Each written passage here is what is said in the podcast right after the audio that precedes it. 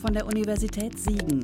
Sie hören Transformationen des Populären, den Podcast des Sonderforschungsbereichs 1472, gefördert von der Deutschen Forschungsgemeinschaft.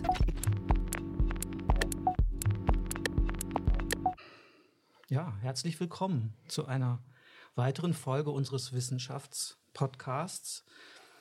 Ähm, Transformation des Populären. Also wir arbeiten mit einer Basisdefinition, die heißt, populär ist, was bei vielen Beachtung findet. Und wir fragen uns, was macht es mit uns, zu wissen, dass ein Gegenstand, für den wir uns interessieren, von vielen beachtet wird? Und was macht es mit dem Gegenstand, der beständig evaluiert, gemessen und die Ergebnisse dieser Beachtungsmessung ausgestellt werden. Das ist so das Forschungsprogramm unseres SFB, in dessen Rahmen dieser Podcast stattfindet, der eigentlich gar kein richtiger Podcast ist. Also wir hatten neulich eine Fortbildung zu äh, Wissenschaftskommunikation mit dem Titel Wissenschaftspodcast als der goldene Weg der Wissenschaftskommunikation. Und da habe ich gelernt, dass ein richtiger Podcast einen festen Host braucht. Also einen Host, den die Hörenden schon kennen und dem sie vertrauen. Das ist ja das Ziel auch des Wissenschaftspodcasts, dass man Vertrauen in die Wissenschaft entwickelt. Und wir haben aber wechselnde Hosts. Das hat natürlich auch den Vorteil, dass dann äh, die wechselnden Hosts sich jeweils immer ihre Lieblingsgäste einladen können. Deshalb sind wir eigentlich gar kein Podcast, sondern wir sind für so etwas wie eine wissenschaftliche Gesprächsreihe, zu der ich heute das Vergnügen hatte, mir ganz tolle Gäste einladen zu dürfen, nämlich euch. Die Regeln des Podcasts mit wechselnden Hosts zwingen mich jetzt was sehr Unhöfliches zu tun. Ich muss nämlich mit äh, der Vorstellung von mir beginnen. Äh, mein Name ist Jörg Döring, ich bin Literaturwissenschaftler und im Rahmen dieses SFB leite ich zusammen mit der Buchwissenschaftlerin Ute Schneider aus Mainz ein Teilprojekt, in dem wir uns mit der Bedeutung wissenschaftlicher Taschenbücher für westdeutsche Bildungsgeschichten zwischen 1955 und 80 interessieren. Also wissenschaftliche Taschenbücher, die auch das Leseverhalten von Studierenden der Geisteswissenschaften verändert haben, also die die Zirkulation geisteswissenschaftlichen Wissens in diesem Zeitraum nennenswert beeinflusst haben. Und vielleicht könnte man sogar davon sprechen, dass diese wissenschaftlichen Taschenbücher dazu beigetragen haben, geisteswissenschaftliches Wissen für eine Zeit populär gemacht zu haben. Und da könnt ihr euch vorstellen, ihr da draußen, die ihr zuhört, dass es mich wahnsinnig gefreut hat zu erfahren, dass die Gäste, unsere Gäste heute, Steffen Matus von der Humboldt-Universität Berlin. Hallo Steffen. Hallo. Und Carlos Spörhase von der LMU München. Hi. Dass ihr zusammen ein Buch über Geistesarbeit, eine Praxiologie der Geisteswissenschaften geschrieben habt, im Surkamp Taschenbuch Wissenschaft, also der bis heute bedeutendsten Reihe, in der deutschsprachige Geisteswissenschaft erscheint. Und was mich natürlich besonders gefreut hat, dass dieses Buch auch eminent handelt von einem der erfolgreichsten geisteswissenschaftlichen Taschenbücher unseres Untersuchungszeitraums, nämlich Petersons Theorie des modernen Dramas. Das Buch gibt es ja schon länger, aber ihr zeigt, es ist 1963 in der Edition Surkamp erschienen. Und ich habe heute Morgen nochmal nachgeschaut, bis 1978, also in 15 Jahren, 95.000 Mal verkauft. Das ist verglichen mit den Zahlen der 1950er Jahre dann vielleicht gar nicht so exzeptionell. In den 50ern gab es dann auch Taschenbücher, wissenschaftliche Taschenbücher, die innerhalb von zwei Jahren 100.000 Mal verkauft worden waren. Aber für diesen Zeitraum, den wir jetzt ins Auge fassen, ist das eine sehr, sehr große Zahl. Und deswegen ist jetzt auch das Buch, was ihr geschrieben habt, ganz unabhängig von der Frage, was es noch alles behandelt, ein ganz eminenter Gegenstand auch für unser Forschungsprojekt. Ich habe noch Verstärkung aus Siegen mitgebracht, weil sonst nehmen wir immer Siegen bei uns im Studio auf. Wir sind heute beim Auswärtsspiel hier in Berlin, weil und die beiden Gäste aus, aus Berlin das gerne hier machen wollten. Und für uns ist das eine tolle Gelegenheit, eine Berlin-Sause zu machen. Ich habe äh, unseren Sprecher, den Sprecher des SFB Transformation des Populären, äh, Nils Werber, mitgebracht, der auch ein Literaturwissenschaftler ist. Und jetzt, hallo Nils. Hallo. Stimmt, man muss immer die Stimmen muss man etablieren. Das ist ganz wichtig beim Podcast, damit ihr die Stimmen erkennt. Also, ähm, jetzt, jetzt habt ihr gehört, also wir sind vier Literaturwissenschaftler. Und dieses Buch, Geistesarbeit, eine Praxeologie der Geisteswissenschaften, ähm, ist ein Buch, was sich mit Geisteswissenschaften im Allgemeinen interessiert, aber der konkrete Fallbezug, an dem jetzt diese Praxeologie Geisteswissenschaften entwickelt werden äh, wird, das ist die Literaturwissenschaft. Und insofern ist es ein Buch über uns, könnte man auch sagen. Was ich gelernt habe bei der Fortbildung, das Wichtigste ist beim Podcast im Unterschied jetzt zu anderen Formen sozusagen geisteswissenschaftlicher Mündlichkeit, dass wir persönlich werden sollen. Und das ist jetzt unsere Aufgabe, dass wir den Diskurs über dieses Buch, den man auf Konferenzen führt, den man vielleicht im Anschluss äh, an Lehrveranstaltungen oder in Lehrveranstaltungen führten, dass wir den jetzt auch äh, überführen in eine, äh, eine Form von Mündlichkeit, in der jetzt auch in der Wissenschaft, im wissenschaftlichen Diskurs, das Ich irgendwie zugelassen ist. Das auch, kommt auch in eurem Buch vor, dass dieser Gebrauch des Ich in der Wissenschaft auch seine eigene Geschichte hat und in dieser Praxologie der Geisteswissenschaften seinen Ort. Es gibt ja schon eine Diskussion um euer Buch und ähm, die Diskussion äh, hat zu bestimmter Kritik geführt. Ich, ich würde auch mich freuen, wenn wir es schaffen, sozusagen an diese Diskussion, die euer Buch, das ja im letzten Herbst erschienen ist und deswegen jetzt schon auf eine, eine gewisse ähm, Rezeptionsgeschichte zurückblickt, dass wir diese Kritik vielleicht auch adressieren und zum Teil eben auch bearbeiten können, wenn euch das recht ist. Absolut. Es ist ja der, der Vorwurf erhoben worden in einer Rezension von Thomas Steinfeld in der Süddeutschen Zeitung, dass ähm, das Buch mit einem reduzierten Begriff äh, von Geistesarbeit arbeitet. Und ich finde, das ist so ein Vorwurf, den kann man im Grunde gleich von, von vornherein erstmal locker abräumen, indem ihr jetzt einfach selber mal sagt, also wo außer in der verbeamteten äh, Literaturwissenschaft an der Institution Universität findet Geistesarbeit in dem von euch beschriebenen Sinne noch statt? Ja, also äh, vielen Dank für die Einladung. Wir freuen uns wirklich sehr, mit euch beiden ins Gespräch treten zu können. Ähm, wo findet Geistesarbeit äh, außerhalb der Universität statt? An ganz, ganz vielen Orten. Und ähm, wenn wir jetzt einfach nur ein Beispiel uns ansehen aus dem Buch selbst, dann würde man sagen, im Lektorat natürlich, im Verlagswesen, äh, dort auch in enger Interaktion mit den Autoren, die wir uns näher ansehen, findet auch in einem ganz eminenten Sinne Geistesarbeit äh, statt. Nur ähm, die sieht dann möglicherweise etwas anders äh, aus. Und das ist auch etwas, was uns äh, interessiert. Also ähm, unser praxiologischer Ansatz funktioniert so, dass wir eigentlich nicht versuchen, so eine Art von Elementarismus zu vertreten. Also im Sinne von, es gibt Praktiken, sagen wir, des Lektorierens, und die sind überall gleich. Das ist sowas wie eine Grundpraktik äh, äh, des, des Geistesarbeitens, sondern wir gehen sehr stark davon aus, dass Praktiken ihren spezifischen Charakter in einer Verkettung von Praktiken gewinnen, in einem Gefüge von Praktiken. Man könnte auch sagen, in Praxisformationen. Und insofern hängt dann äh, aus unserer Perspektive sehr, sehr viel davon ab, welche Anschlusspraktiken dann verknüpft sind mit Lektorieren etwa. Und insofern wären wir erstmal empirisch dafür offen zu schauen, wie sieht eigentlich ein bestimmtes Lektorieren aus, das Peter Sondi selbst betreibt wenn er äh, Texte, die er geschrieben hat, nochmal überarbeitet, um sie in einem anderen Format, äh, in einem anderen Genre vielleicht zu publizieren? Und wie sehen Praktiken des Lektorierens im Inselverlag aus äh, oder im Surkamp Verlag dann aus? Und welche Anschlusspraktiken sind dann für, für die Personen, die im Lektorat angestellt sind, relevant? Ja, also, so dass man, glaube ich, sehr deutlich sieht, die Praktiken reichen deutlich über die Universität hinaus.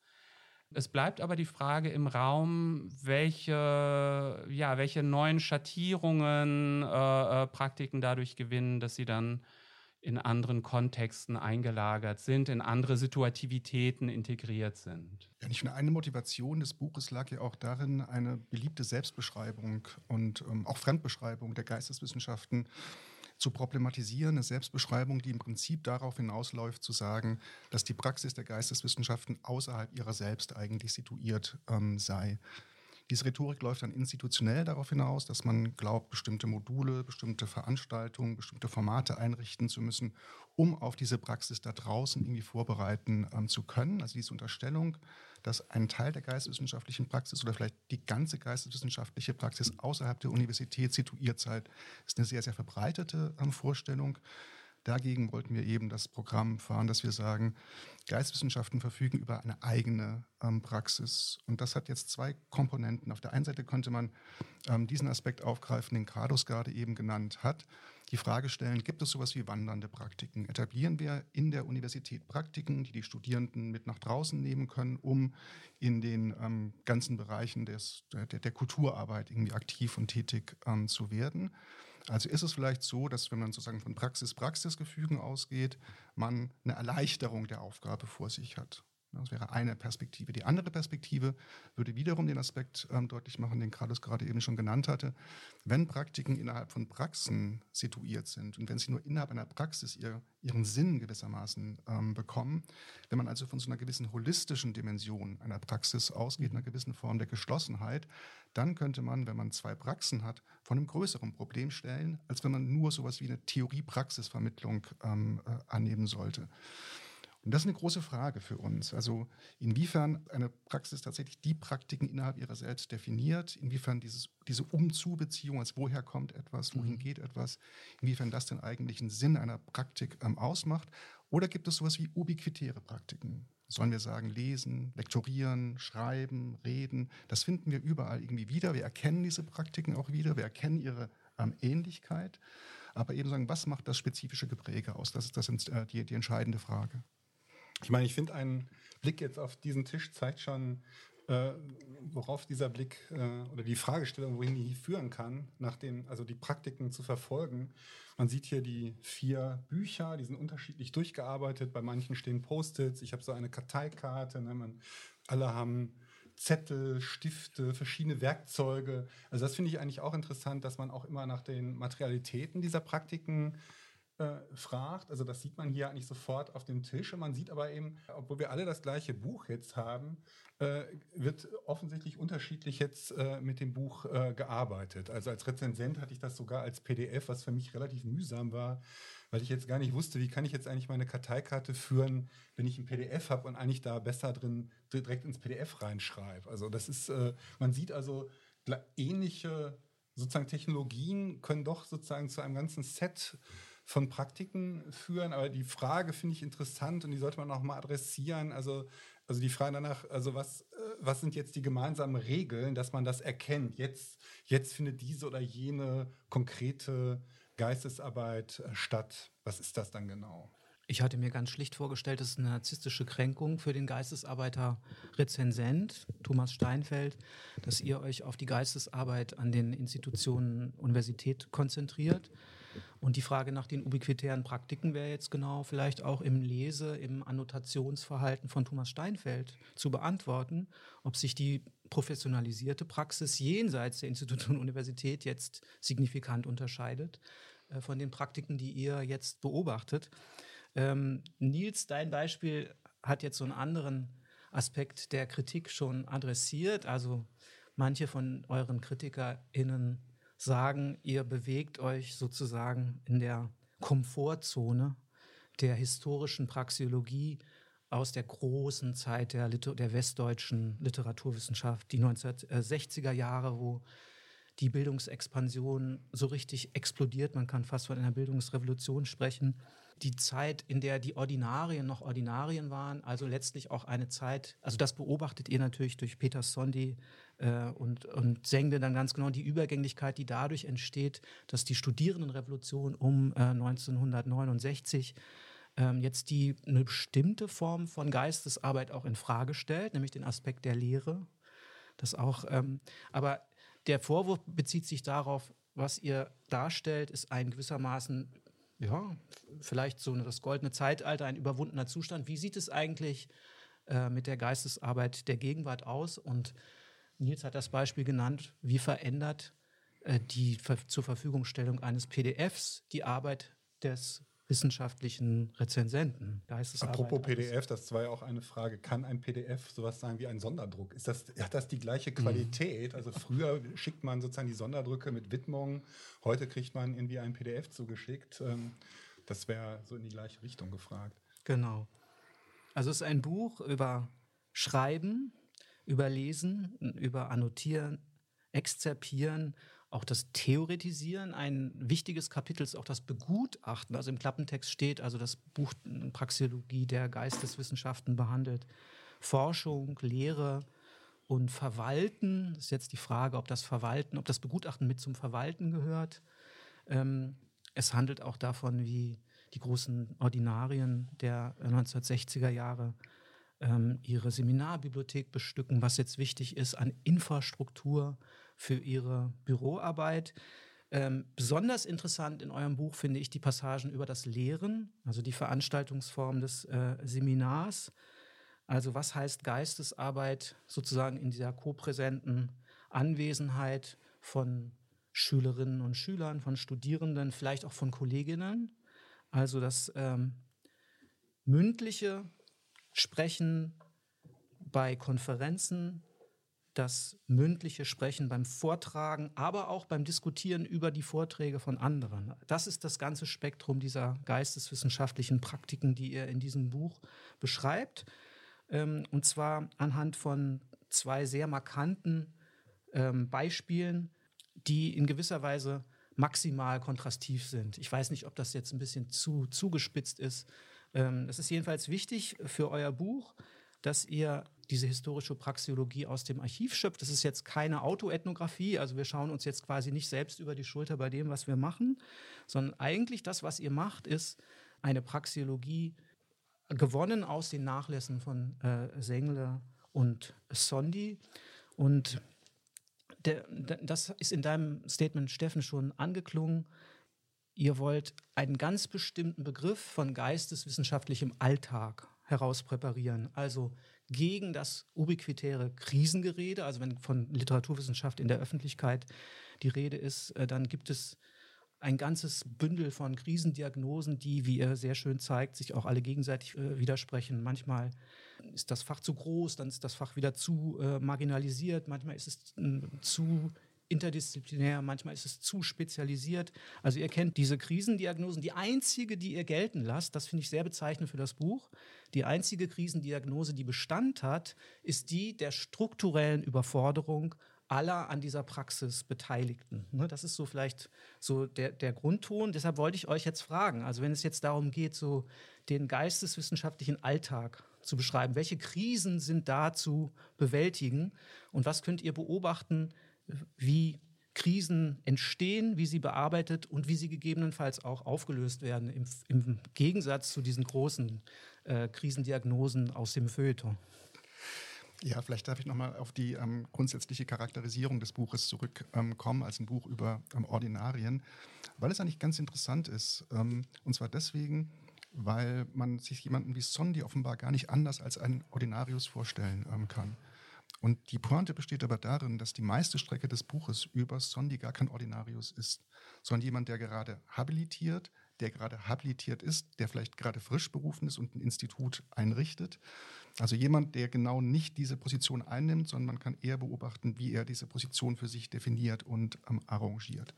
Auf der anderen Seite haben wir ähm, Sengle und die Pointe besteht wieder hierin, ähm, dass er tatsächlich als Ordinarius vor allen Dingen eine Rolle spielt, aber bei dieser Gelegenheit vor allen Dingen die Mitarbeitenden thematisiert werden. Das heißt also die wissenschaftlichen Mitarbeitenden, die Sekretariate, die studentischen Hilfskräfte. Also jeweils sozusagen führt diese Charakterisierung als ein Buch über Ordinarien eigentlich ein bisschen an dem vorbei, was wir versucht haben ähm, zu machen. Das ist das eine.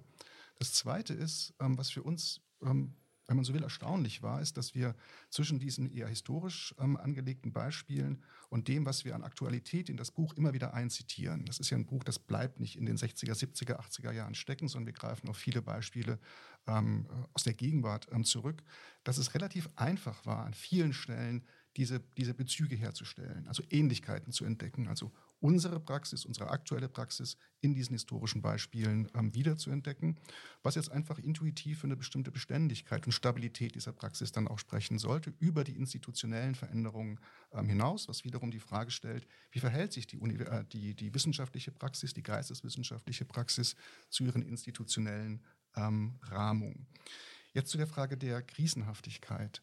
Ähm, wichtig ist dabei, dass wir nicht sagen wollen, es gäbe keine Krisen, dass wir auch nicht sagen wollen, es gäbe nicht Änderungs-, ähm, Innovations-, ich sage auch nicht Hilfsbedarf, wie auch immer man das irgendwie definieren ähm, soll, sondern was uns sozusagen an dieser Krisenrhetorik zunächst mal beschäftigt hat, ist, dass mit dieser Krisenrhetorik in der Regel eine große Homogenisierungsrhetorik einhergeht. Das heißt, Krisendiagnosen sind in der Regel Diagnosen, die sagen, die Geisteswissenschaften leiden unter diesem Problem. Ja, oder unter einem anderen Problem. Du hast sozusagen die ähm, konfligierenden und konkurrierenden Krisendiagnosen schon ähm, genannt. Und gegenüber dieser Tendenz, sozusagen über die Krisenrhetorik eine Homogenisierung, ähm, und zwar eine zu starke Homogenisierung zu betreiben, wollten wir vor allen Dingen auf Skalen, auf Spielräume ähm, aufmerksam äh, machen und sagen, man kann sozusagen auf sehr viele verschiedene Arten Geisteswissenschaften betreiben, Geisteswissenschaftlerin sein.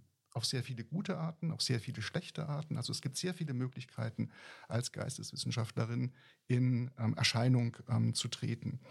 In der Regel führen diese Verkürzungen eben nicht dazu, dass man irgendwie eine produktive Diskussion führt, sondern eigentlich die Krisen, wenn man so will, ähm, weiterführt, verstärkt, intensiviert und so weiter und so fort. Also nicht, dass es ähm, keine Krisen, keine Innovations-, keinen Veränderungsbedarf gibt, ist der entscheidende Punkt, sondern was sind die Folgen dieser Art und Weise, wie Krisen diagnostiziert ähm, werden? Das war der entscheidende Punkt für uns. Ah, wenn ich darf, dann würde ich gerne eine Formulierung aufgreifen. Also als Geisteswissenschaftler in Erscheinung treten, weil, weil da könnte, oder würde ich vielleicht eine Parallele auch sehen zu unserem Forschungsinteresse, also am, am den Transformationen des Populären.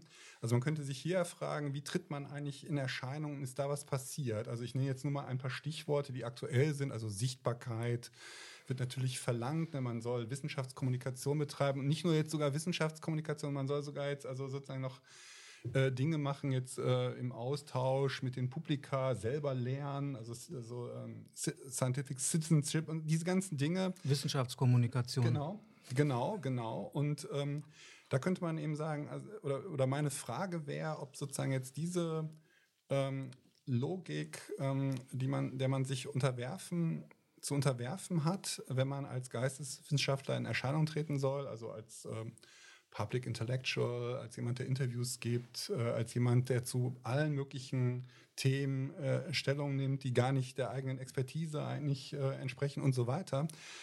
Sehr stark getriggert natürlich auch von solchen quantitativen Indikatoren. Ne? Das ist messbar. Ne? Also wie viel, wie viel Follower hat man, wie viele Leute gucken sich das an, wie oft, äh, wie oft kann man jetzt in den Zeitungen schreiben, wie oft ist man in den großen äh, Rundfunkanstalten eingeladen, also was, wo sich also auch die Rektorate für interessieren.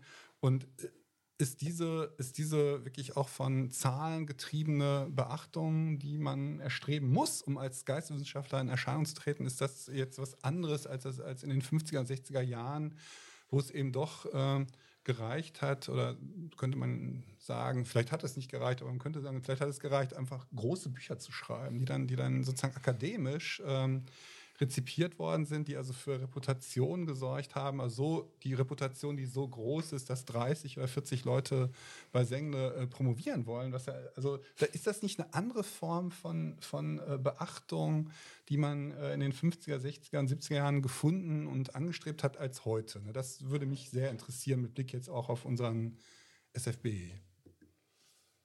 Das ist natürlich gar nicht einfach zu beantworten. Also das müsste man empirisch beantworten.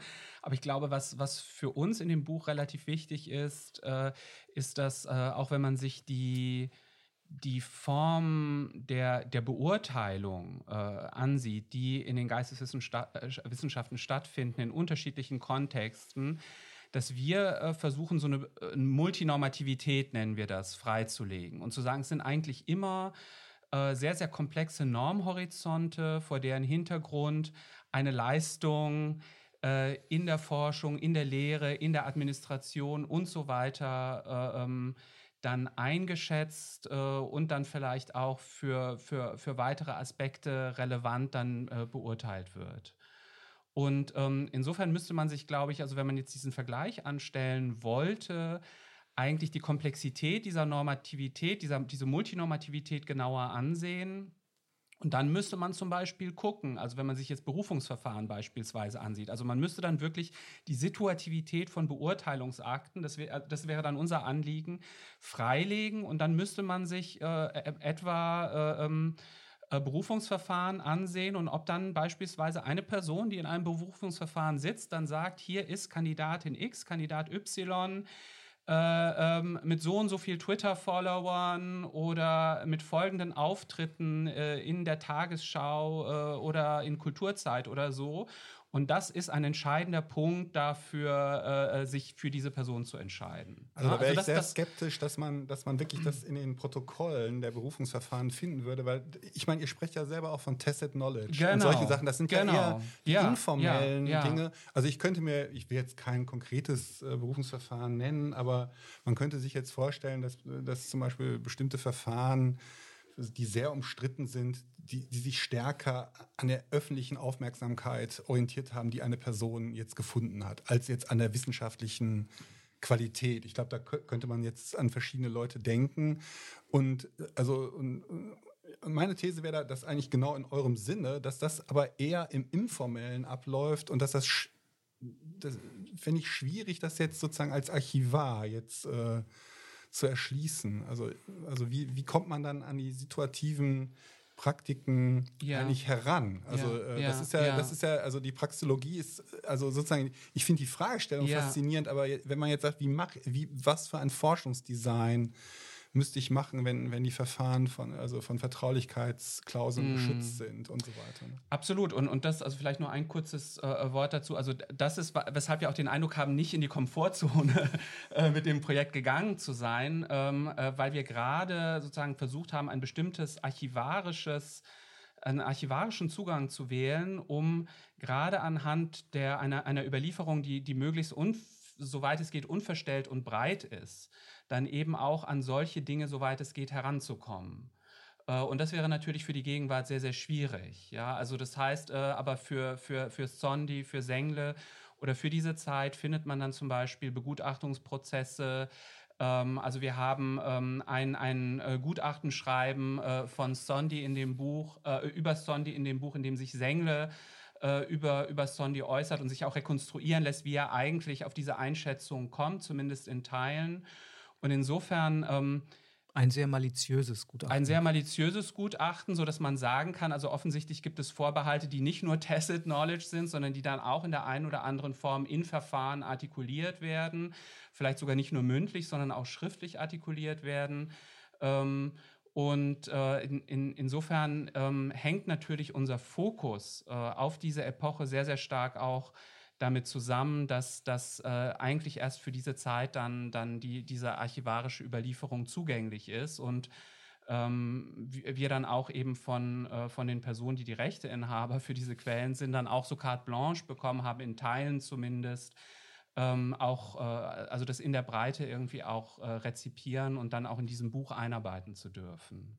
Ich meine, die eigentliche Nagel Nagelprobe für ähm, Quantifizierung von Qualität in den Geisteswissenschaften liegt, glaube ich, weniger in der Frage, ob wir es mit ähm, Twitter-Literaturwissenschaftlern zu tun haben und wie die eingeschätzt werden, sagen, welchen Renommee-Gewinn oder welchen Renommee-Verlust mit dieser Form der Popularität einhergeht.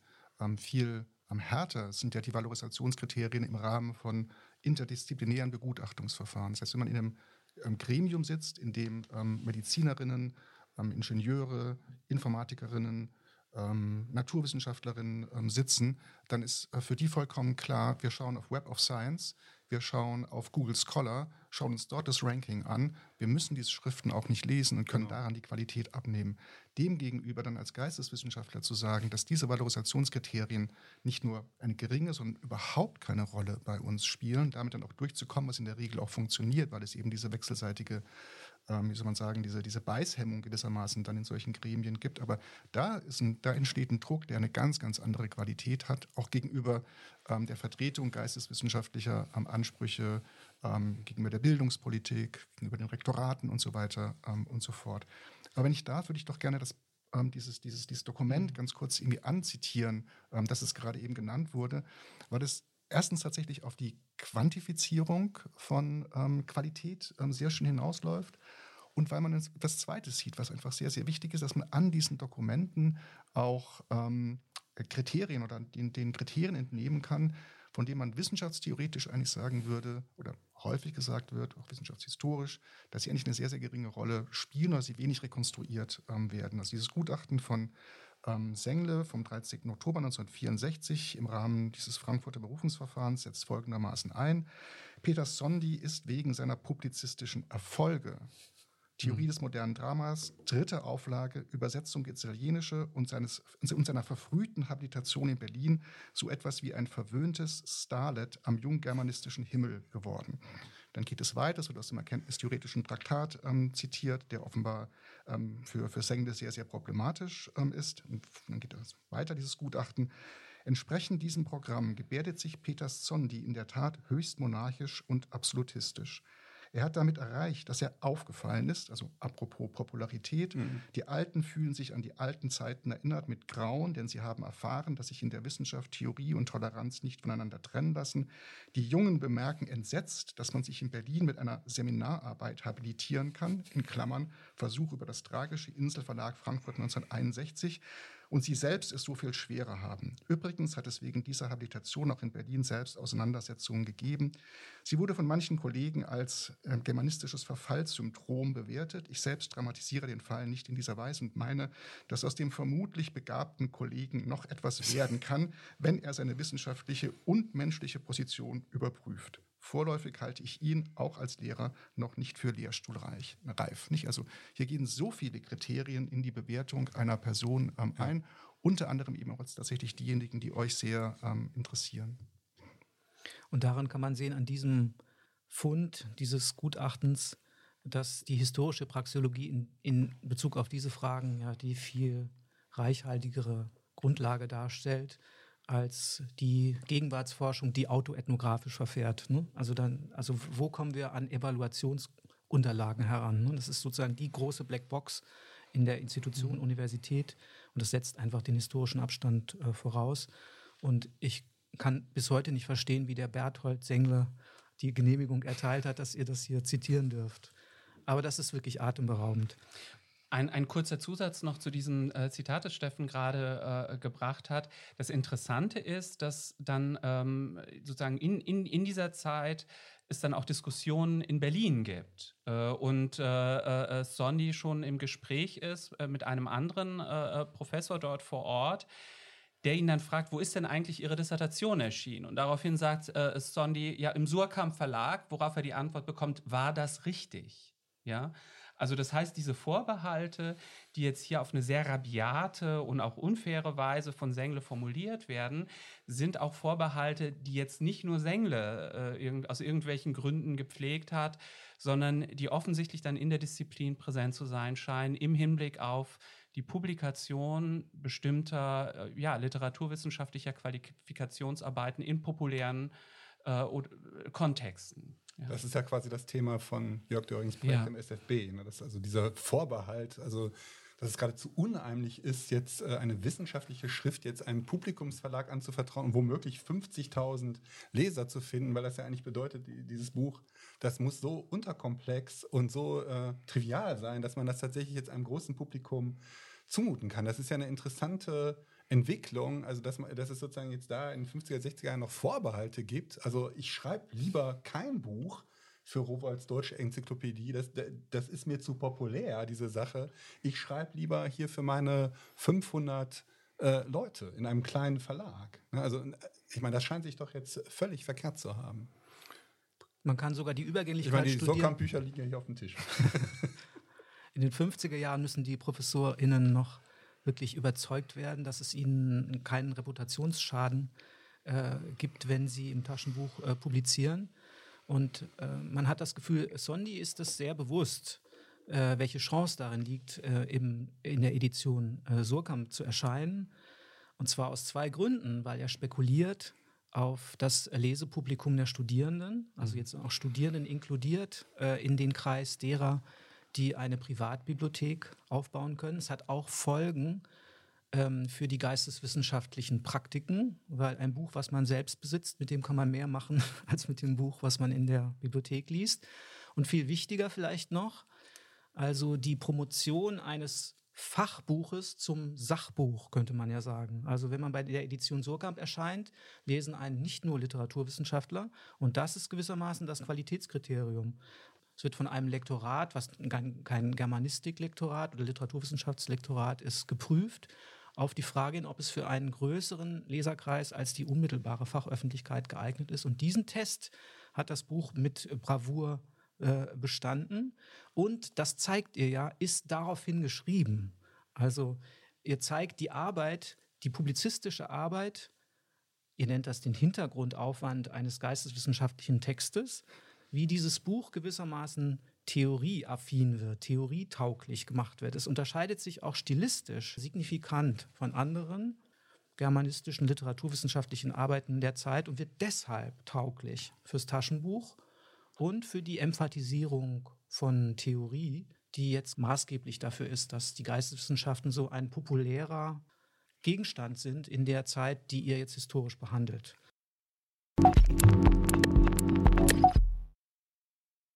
Das bringt mich auf die Frage, also das Schreiben ist bei euch das, die wichtigste Praktik. Also das traue ich mich jetzt einfach mal so zu priorisieren. Ne? Also ähm, das Reden in der Geisteswissenschaft ist gewissermaßen Reinszenierung von Lektürefrüchten oder Sachen, die man selbst schon geschrieben hat. Ohne Schreiben gibt es auch keine Publikation, nicht die Dignität sozusagen eines, eines geisteswissenschaftlichen Forschungsergebnisses. Ne? Also das Schreiben steht für euch am Anfang und zeigt den Sondi dabei, wie er mit unendlicher Mühe und wirklich so mit mik mikrologischen Unterschieden im Ergebnis seinen Habilitationsvortrag da ausarbeitet und umschreibt. Und das ist nun ausgerechnet das Kapitel, also die einsamste, die mühseligste Praktik innerhalb der Geisteswissenschaften ist das Kapitel, in dem ihr das Konzept von Community of Practice einführt. Ne, das ist ein bisschen, so habe ich das programmatisch verstanden. Das ist eigentlich bei, auch beim Schreiben, also bei diesem einsamen Vorgang um die Sach- und Sozialbezüge innerhalb der Wissenschaft geht und dass man quasi schreibt und hat im Kopf so eine virtuelle Gemeinschaft von künftigen Lesenden, vor denen man bestehen muss, so als, als ob man in wissenschaftlicher Geselligkeit wäre, wie auf einer Konferenz. So funktioniert das Schreiben und ähm, könnt ihr diesen Hintergrundaufwand eines geisteswissenschaftlichen Textes mal versuchen, so prägnant wie möglich zu beschreiben und wie man den erforscht. Das bringt uns auch wieder zurück auf die Frage, was sind eigentlich die Voraussetzungen für so eine Form von Praxiologie, wie, sie, wie ihr sie hier vorlegt? Also die Beobachtung, dass das Schreiben für uns sehr wichtig ist, ähm, ist richtig. Ähm, und das ist wiederum eine Grundsatzentscheidung, einfach im Blick auf ein verbreitetes Stereotyp, ähm, dass man Geisteswissenschaftlerinnen sich in der Regel als lesende Personen vorstellt. Nicht also auch, wenn man auf Websites irgendwie geht, wo Literaturwissenschaft oder Geschichtswissenschaft oder was auch immer vorgestellt wird und es wird Werbung dafür gemacht für Studierende, sieht man in der Regel Personen mit Büchern, die in diesen Büchern ähm, lesen. Und tatsächlich ist es natürlich so, dass das Lesen nur dann seinen Wert hat, wenn man das, was man irgendwie gelesen hat, angesprochen artikulieren ähm, kann. Ansonsten ist es wertlos für die Geisteswissenschaften in einem sehr, sehr eminenten Sinn. Also kommunikativ einfach natürlich keine ähm, Bedeutung. Also das ist so die grundsätzliche Überlegung dabei.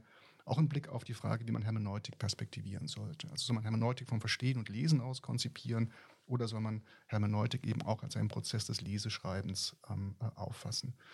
Wir haben dann tatsächlich versucht, ähm, Sondi gewissermaßen in dieser Stresssituation seines Habilitationsvortrages ähm, zu beobachten. Ähm, es gab harte Kritik an dieser ähm, Habilitation, das muss man einfach auch im Hintergrund ähm, sehen. Und diese Kritik lief vor allen Dingen darauf hinaus, dass er sich geradezu weigert, in seiner Habilitationsschrift sowas wie Interpretationsarbeit vorzulegen. Das ist ganz, ganz verknappt. Die Frage ist, steht hinter diesen verknappten Äußerungen seiner Habilitationsschrift ein großer Aufwand und man kann den dann erahnen, wenn man diese wenigen Äußerungen angemessen wahrnimmt, oder ist es einfach nur jemand, der sehr, sehr faul gewesen ist und viel zu wenig gemacht ähm, hat. Und der Habilitationsvortrag ist nun einfach jetzt ein Interpretationstext. Er interpretiert ein Drama von Kleist, nämlich den Amphitryon. Und in dieser Stresssituation sieht man eben sehr schön, wie das, ähm, was Jörg gerade eben genannt hat, wie diese Verkoppelung von Sach- und Sozialbezügen abläuft, weil er wirklich eben ganz, ganz viele Veränderungen vornimmt. Ähm, manche werden wieder rückgängig gemacht. Ähm, und bei manchen Veränderungen, kann man sägen oder kann man sagen, okay, das könnte sowas wie einen Sachgrund gehabt haben. Aber bei den Veränderungen, die wir anschauen, ähm, und bei dieser ganz wirklich kleinteiligen Arbeit, bei einer enormen Aktivitätsfülle, also wirklich einem, einem, irrsinnigen Aufwand, den er da im Detail betreibt, ist es unglaublich schwer zu sagen, was für ein Sachgewinn dahinter stehen könnte. Also man kann es nur ganz, ganz schwer damit erklären, dass die Formulierungen dem Drama angemessener sind, dass die These präziser gefasst wird, dass ein Argument ähm, besser herausgearbeitet wird. Also diese ganzen Sachargumente, die, die man normalerweise bringt, um zu sagen, okay, das ist gutes Schreiben und dieser Text ist besser als der andere, gelten eigentlich für das, was wir da beobachten beobachten, ähm, nicht. Und die Überlegung ist eben, das kann man wirklich nur dann verstehen, wenn man ähm, akzeptiert, dass auch die Arbeit am Schreibtisch eine ist, in der man sich immer in mehr oder weniger guter Gesellschaft ähm, befindet, den Eindruck hat, jemand schaut einem gewissermaßen von hinten über die ähm, Schulter und man versucht dann die passende Formulierung zu bringen. Und das ist eben auch so ein Zentralbegriff, den wir immer wieder benutzen, dass es um Passungs, ähm, Passungsaktivitäten gewissermaßen ähm, geht. Und Passung jetzt nicht im Sinne sagen, von so einer konservativen Arbeit, also der Bestätigung unbedingt. Man kann auch passend abweichen, man kann auch passend provokativ sein, man kann aber eben auch unpassend abweichen und unpassend provokativ ähm, sein. Also diese Passungsarbeit, die da geleistet wird, dass ein Text in sich irgendwie ein stimmiges Gefüge ist, dass der Text sich in größere Forschungszusammenhänge stimmig einfügt, dass er sich in ein Prüfungsverfahren, ein Habilitationsverfahren stimmig ähm, einfügt. Das sind alles sozusagen Dinge, die man leisten muss. Also im Blick auf ganz, ganz unterschiedliche Publika, Adressaten, Funktionen und Leistungen, die mit einem solchen Text erbracht werden ähm, müssen. Und der Begriff, den du vorhin nanntest, Jörg, strukturelle Überforderung, du hast gesagt, das sei für uns sozusagen eine Krisendiagnose, die wir bestätigen. Ähm, in einer gewissen Art und Weise ist es natürlich sagen, ein krisenhaftes Phänomen, weil ein das ungeheuer unter Druck setzt, dass man eigentlich immer weiß, man hat zu wenig ähm, gemacht. Ja. Auf der anderen Seite könnte man natürlich auch sagen, ja, das ist ein großer Vorteil, weil einem das die Möglichkeit gibt zu sagen, man kann einfach sehr, sehr viel machen, man kann nie alles machen und die Pointe besteht nun darin, zu, äh, zu entscheiden, für welchen Teil man sich sagen entscheidet, um darauf seine Energie zu verwenden. Das ist riskant, ähm, aber dieses sozusagen Management struktureller Überforderung könnte man eben auch im Hintergrund dieser Schreibaktivität von Sondi mit beobachten. Ich glaube, das würden schon Quintilian und Cicero unterschreiben. Mhm. Also, dass man sich natürlich das Publikum vorstellt und dass man da manchmal riskant überfordert, mhm. manchmal bedient. Und also ich also das ist doch eine ganz, ganz globale. Na, der große Unterschied äh, zu Quintilian und Cicero besteht einfach darin, ähm, dass sozusagen die Rhetorik von der Fiktion ausgeht, man wüsste, mit wem man spricht. Und Sondi sozusagen nicht hat, also sagen, hat eben ja. sehr, sehr viele und zum Teil eben auch inkompatible Publika vor sich. Nicht allein die beiden Gutachten der Habilitationsschrift ähm, sind diametral entgegengesetzt. Und die Frage ist sozusagen, wie man rhetorisch mit dieser Situation ähm, Aber umgeht. genau, mhm. genau da wollte ich eigentlich drauf mhm. hinaus. Also das ist natürlich die, also die, Ansch also die Anschlussoperation, dass die natürlich interessant sind. Also dass man da, dass man da mitguckt, das macht ihr ja auch. Ne? Also ich, aber ich wollte nur kurz, also ich fand diesen Hinweis auf die Rhetorik wirklich sehr interessant und, und wollte den äh, kurz aufgreifen, weil es da natürlich um Öffentlichkeiten geht und die Imagination von Öffentlichkeiten. Und ähm, also wenn man das jetzt sozusagen auf die Frage von dir, Jörg, bezieht und, und eben auch auf, auf Sonny, der da also äh, äh scheinbar ganz alleine äh, vereinsamt irgendwie dann dann sitzt, dann würde man sagen, also wir arbeiten sehr stark mit einem, mit einem Konzept in dem Buch der, der geteilten Aufmerksamkeit und konstruieren eigentlich Öffentlichkeiten, wenn man so möchte, als etwas, was über geteilte Aufmerksamkeiten funktioniert ähm, und insofern auch nicht von Kopräsenz abhängt. Ja, also eine Öffentlichkeit aus unserer Perspektive ist nicht etwas, das, das äh, äh notwendigerweise, dass fünf Leute im Seminar zusammensitzen äh, und sich unterhalten oder, oder dass, dass, dass Sonny dann eben in dieser schwierigen Habilitationskonstellation etwas präsentiert, sondern es sind eigentlich Formen geteilter Aufmerksamkeit, die, die in diese Praktiken schon eingelagert sind und für die dann Artefakte, Medien und eben bestimmte Praktiken zentral sind sodass man dann sagen kann, ähm, man bewegt sich eigentlich auch schon in einer Art von Szene geteilter Aufmerksamkeit, wenn man alleine ist, aber zum Beispiel mit bestimmten Praktiken konfrontiert ist, mit bestimmten materiellen Artefakten und so weiter. Ne? Und ähm, also das, das wollte ich nur mal sagen, also du, im Hinblick auch auf diese rhetorische Frage, also es, es wäre eine Form von, von intrinsischer Sozialität, die, die aber nicht von Kopräsenz abhängig ist, äh, weil ähm, in gewisser Hinsicht die, die, die Unterstellung, dass das jemand beobachtet, dass das für jemanden ist, der, der, der auch ähnlich liest oder eine ähnliche Lektürepraxis unterstellt, das ist gleichsam in diese Tätigkeitsprofile, Praktikenprofile bereits integriert, wenn man so möchte. Also ich meine, so ist mir das auch sehr sympathisch, wenn man sagt, es geht immer darum, dass man sich schon beobachtbar macht und das eben auch einkalkulieren muss, weil beim Öffentlichkeitsbegriff würde ich dann immer fragen, was ist da jetzt eigentlich der Gegenbegriff? Und das ist mir nicht so klar. Weil äh, gerade wenn ihr klar macht, dass, dass selbst die, die Schreibsituation, wo man früher gesagt hat, das ist privat, also man sitzt am Schreibtisch und ist jetzt eigentlich, wird nicht überwacht oder so, also alles, der Staat funktioniert, äh, man, man ist geschützt vor derlei. Ja, das wäre ja eigentlich der alte Gegenbegriff und das scheint jetzt gar keine Rolle mehr zu spielen. Also es geht gar nicht um die Unterscheidung von öffentlich und privat, sondern es geht eigentlich jetzt darum, äh, wie man sich beobachtbar macht und mit welchen Anschlusskommunikationen äh, man, man rechnen muss. Und das finde ich jetzt eigentlich in dem Buch jetzt auch sehr interessant, dass das eben gar nicht klar ist, was kann jetzt eigentlich passieren. Also es gibt so eine Stelle, äh, da, da, schreibt ihr darüber, also eigentlich so, also völlig richtig, aber auch so lakonisch, also letztlich, letztlich überleben nur Textstellen. Das sind Sentenzen, ne, die dann zitiert werden, die wandern dann in die Anthologien ein und so, das wird dann immer mitgeführt. Also was bleibt, was bleibt von diesen ganzen gigantischen Monographien übrig? Ne? Zwei, drei Sätze. Ne? Und, und das finde ich, das, das ist so in einem unfassbaren Missverhältnis eigentlich zu der Mühe am Schreibtisch, also sozusagen man ringt um Formulierungen, ne, die noch, die noch sozusagen die, die unterschiedlichsten Gutachter mit unterschiedlichsten äh, Theorievorlieben sozusagen zufriedenstellen äh, sollen. Und dann, und dann äh, kommt eben dann dieses äh, Einwandern äh, der, der, der Theorie dann in, in Anthologien, also sozusagen, man könnte sagen, die, die also populär, popularisiert werden letztlich dann nur noch Sentenzen. Das ist vielleicht so eine böse Übertreibung ne? und, nicht, und, nicht mehr, und nicht mehr die Werke.